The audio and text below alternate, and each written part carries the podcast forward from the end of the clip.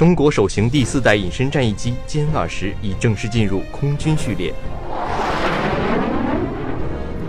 美国国务卿访问沙特和卡塔尔，谋求化解海湾危机。普京不排除女性成为下任俄罗斯总统的可能性。我校积极响应全国大学生征兵工作网络视频会议。这里是新闻进行时。新闻进行时。新闻进行时。关注新闻热点，把握时事动态。欢迎收听二零一八年四月二十五日的新闻进行时。今天是星期三。今天节目的主要内容有：新闻快报，习近平主持中共中央政治局会议；韩朝商定首脑会晤流程；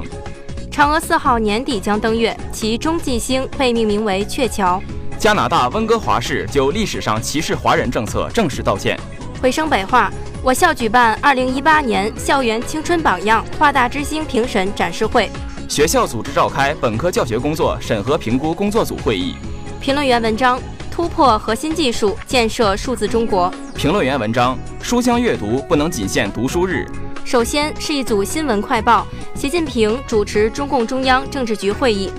中共中央政治局近日召开会议，分析研究当前经济形势和经济工作。中共中央总书记习近平主持会议。会议认为，今年以来，面对错综复杂的国内外形势，经济运行延续了稳中向好态势，但制约经济持续向好的结构性、深层次问题仍然突出。会议强调，要全力打好三大攻坚战，把加快调整结构与持续扩大内需结合起来，保持宏观经济平稳运行。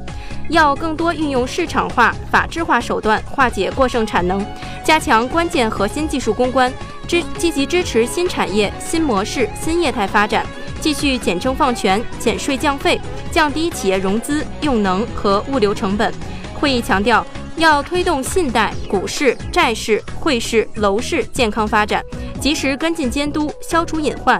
要加大保障、改善民生工作力度，加强基本工作服务，解决好群众关心的关键小事。韩朝商定首脑会晤流程。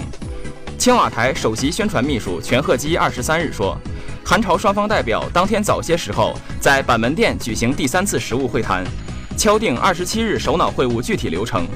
按全贺基的说法，双方商定首脑会晤定于二十七日上午开始，文在寅将为金正恩举行正式欢迎仪式和宴会。双方一致同意以朝方一侧的板门阁为起点，安排韩方记者电视直播或采访。即朝方允许韩方记者向北跨过军事分界线入境采访，双方同时商定尽早确定和交换首脑会晤出席人员和随行人员名单。全赫基说，韩朝代表团负责人已在协议书上签字盖章。按韩联社的说法，这次会晤将是第三次南北首脑会晤。2000年和2007年，韩国时任总统金大中和卢武铉分别前往平壤与时任朝鲜最高领导人金正日会晤。嫦娥四号年底将登月，其中继星被命名为鹊桥。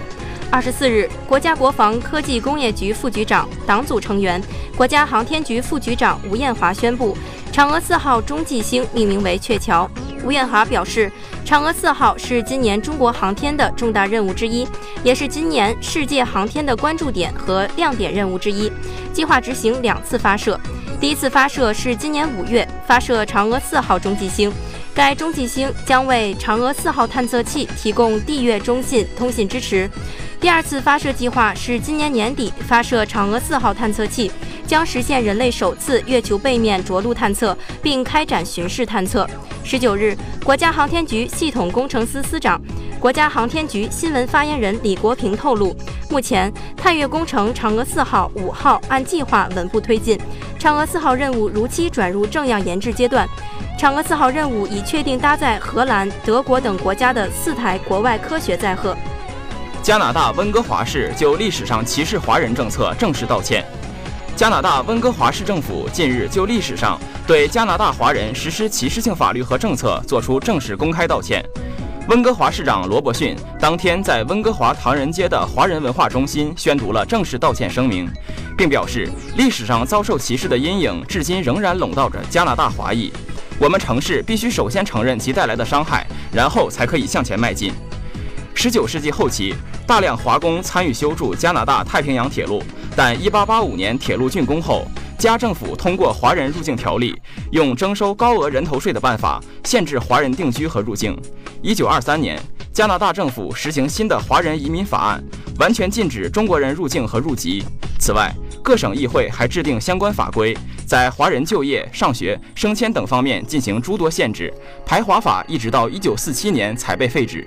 回声北话，我校举办二零一八年校园青春榜样华大之星评审展示会。十八日下午，华路杯北京化工大学二零一八年校园青春榜样华大之星评审展示会在昌平校区图书馆五层学术报告厅举行。评审会现场，二十位华大之星候选人通过展播事迹视频、推荐人推荐视频和接受评委现场提问的方式，展现了自己感人至深的突出事迹。他们有的砥砺自强，敢于拼搏；有的躬行实践，乐于奉献；还有的积极进取，勇于创新，都在不同方向践行着新时期大学生的使命和责任。现场气氛热烈。学生工作办公室主任商银龙对本次活动进行了点评。他指出，二十位同学都在不同方向践行着新时期大学生的使命和责任。他们是引领大学生培育和实践社会主义核心价值观的排头兵、先行者。二零一八年，学校深入学习，贯彻党的十九大精神。落实全国和北京高校思想政治工作会议部署，立足构建大德育工作格局，以不忘初心、牢记使命主题教育为抓手，以建校六十周年庆祝活动为契机，开展华路杯北京化工大学二零一八年校园青春榜样华大之星评选活动。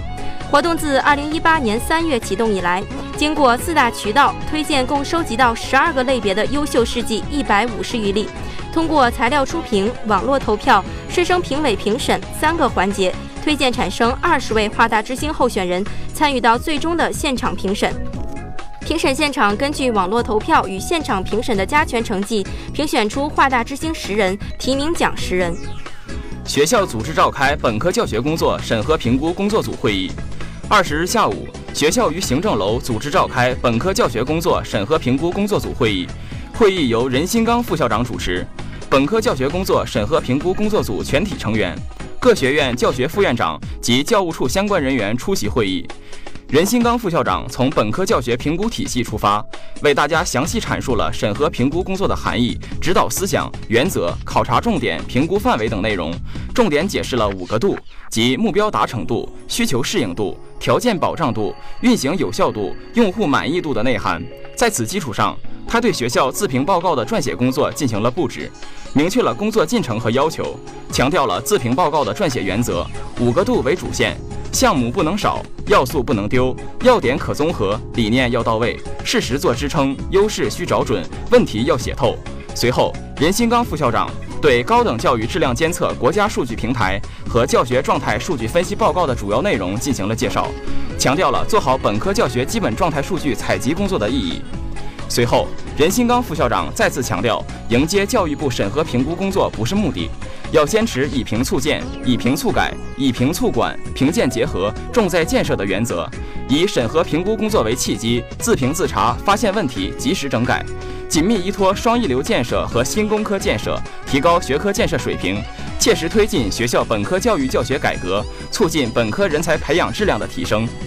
评论员文章：突破核心技术，建设数字中国。核心技术是国之重器，是信息化发展的基石。当今世界，信息化发展很快，不进则退，慢进易退。党的十八大以来，我们紧紧抓住信息化发展的历史机遇，信息领域核心技术创新取得积极进展，网络基础设施加快建设，信息化服务得到普及。同时，也要清醒地看到，我们的核心技术尚未取得根本性突破，信息化发展受到制约。加快突破核心技术，着力建设数字中国，才能更好发挥信息化的驱动引领作用，构建我国国际竞争新优势。实现核心技术突破，必须走自主创新之路。习近平总书记多次强调，核心技术是我们最大的命门，核心技术受制于人是我们最大的隐患。不掌握核心技术，我们就会被卡脖子、牵鼻子，不得不看别人脸色行事。而真正的核心技术是花钱买不来的，市场换不到的。我们必须争这口气，下定决心，保持恒心，找准重心。增强抓核心技术突破的紧迫感和使命感。当然，我们强调自主创新，并不是要关起门来研发，一切从头开始，而是要分清哪些技术可以搞好，引进、消化、吸收再创新，哪些必须靠自主研发、自主发展。技术是关键，信息是灵魂。信息化不仅是一个地区发展的引擎，实现跨越式发展的支柱，更是新型工业化、信息化、城镇化、农业现代化四化同步发展的加速器和催化剂。不仅是经济发展须臾不可离的血液，更是提升国家治理现代化水平的重要工具。加快数字中国建设，我们既要以推进供给侧结构性改革为主线，大力推动数字经济发展，助推经济结构调整和新旧动能转换，也要充分运用信息化手段，推动治理模式变革，让百姓少跑腿，信息多跑路，增强人民群众在信息化发展中的获得感、幸福感、安全感。没有信息化就没有现代化，突破核心技术，建设数字中国，让信息化成为发展的引擎，我们就一定能更好实现高质量发展，不断谱写社会主义现代化新征程的壮丽篇章。评论员文章：书香阅读不能仅限读书日。中国是一个有着悠久读书传统的国度，中国人对于读书的热情和推崇可谓源远流长、经年不衰。书是我们的良师益友，是传承人类文明成果的重要载体。提到读书日，或许有人会说，阅读归根到底是一种个人化的行为，何须上升到国家意志、国家战略的高度？这当然一方面和国人并不乐观的阅读现状有关，更重要的还在于，阅读关乎一个民族的气质和形象，关乎国家的人力资源水准与核心竞争力。倡导书香阅读，绝非可有可无。但在今天这样一个物质财富不断增长、信息革命日新月异的时代，国人对于读书的热情却有日渐式微之势。在当下应试教育的环境中，在电子阅读飞速冲击下，在忙于工作、忙于生活的各种借口里，越来越多的人缺少静下心来读书的坚韧与毅力，越来越多的文化底蕴被模糊，经典背后的含义不被理解，失去了它应有的文化底蕴和号召力。国人阅读量少的问题日益引起大家的关注，越来越多的力量发出号召：多读书，读好书。倡导全民阅读，不能仅在读书日这一天，更重要的是要培养全民阅读意识，养成阅读习惯。如今碎片化阅读渐趋流行，人们往往一看到大部头的书就头疼，殊不知啃下一部厚重的书卷，虽然路程漫漫，却能为灵魂打开一扇窗户，让人撇去浮躁，收获宁静，回味无穷。读书不能改变人生的长度，但可以改变人生的宽度；读书不能改变人生的起点，但可以改变人生的终点。以书为伴，含英举华，我们才能洗涤心灵，让自己的精神世界丰盈起来。以书为乐，泛舟书海，追溯心灵的圣土，让自己多一点阅读，少一点浮躁，多一分书香，少一分铜锈。让阅读成为我们的生活方式和民族的信仰吧。让书香像阳光一样洒向每个田间地头和寻常巷陌，滋养每个人的心灵，托举起中华民族的美好未来。